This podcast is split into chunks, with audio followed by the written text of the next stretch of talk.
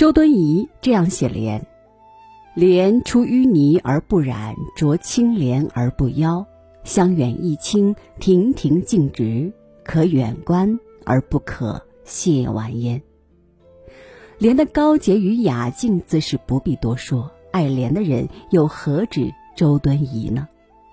今天云公子为您来读薛小禅的这篇《看取莲花镜》，体味一个女子对莲那份无限的怜爱。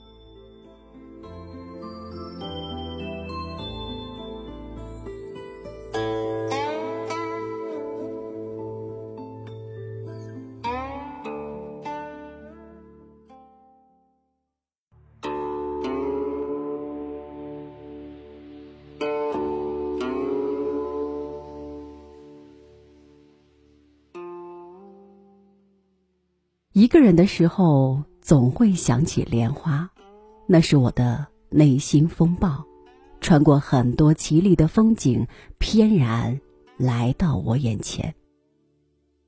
也是我的名字，小小的一朵莲，很孤洁的样子，轻而飘逸，仿佛气定神闲，其实内心里万千端倪。家里有一朵小小的白莲，浮在水上，可以长时间保持盛开，因为是假的莲。真的莲花总有枯萎的时候，我是害怕枯萎的，所以基本上不养花，以绿色的蕨类植物为多。看取莲花镜，应知不染心。许是岁数稍长，越来越喜欢干净的单一的东西，饮食简明扼要，生活删繁就简。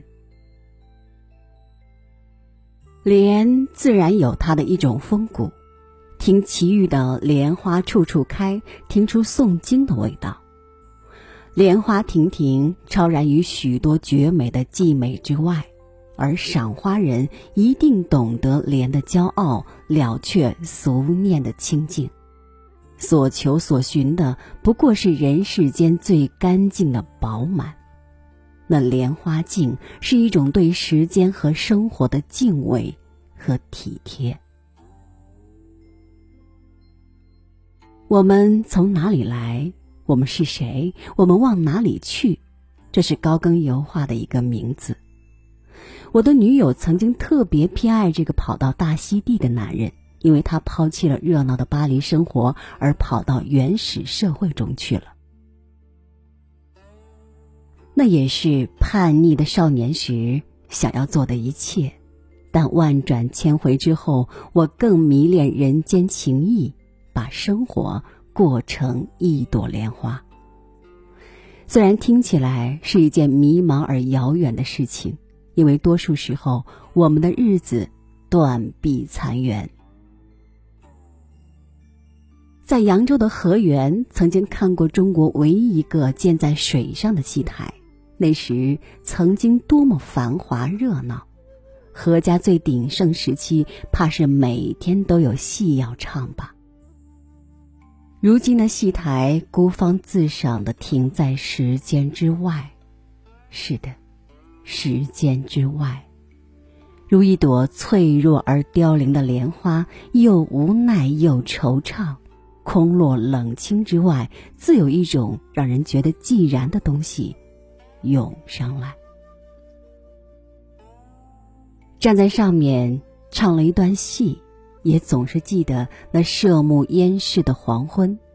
读到沈从文，他写道：“我全是沉闷静寂。”排列在空间之隙。每个人的内心深处还有另一个自己，那是谁呢？与自己格格不入，与自己貌合神离。也记得去看凋败的荷塘，是白洋淀，秋天，一望无际的残荷，大片大片的凋了。偶有莲花，也是清冷孤寂的样子。到更冷的深冬，全是枝枝蔓蔓的残荷。我从前是喜欢残荷的，现在不了。残的东西总是有一种凄凄然，到底是凋寂之物。喜欢那小小的一朵莲，安静的开着，不惹人注意，有些自怜吧。如果遇到另一朵莲，就是莲相伴。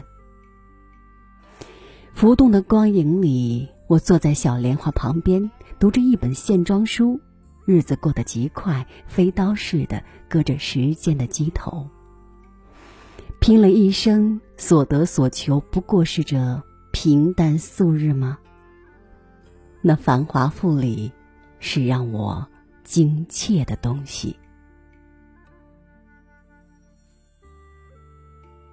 衣柜里白和蓝居然占了多半，苎麻白裤子上也印了一朵水墨莲。后来沾了红酒的印记，怎么洗都不掉，十分厌烦，索性弃之。而听出水莲的下午，那些熏是让人萧索的。山高水远，万转千回，万籁在心中俱已萧萧。我看到一朵莲花自心底里慢慢绽放。看到另一个自己独坐深山古寺弹琴与焚诗，那个刹那，深林人不知，明月来相照。即使月亮也是一朵白莲花，就那样开呀开，开呀开。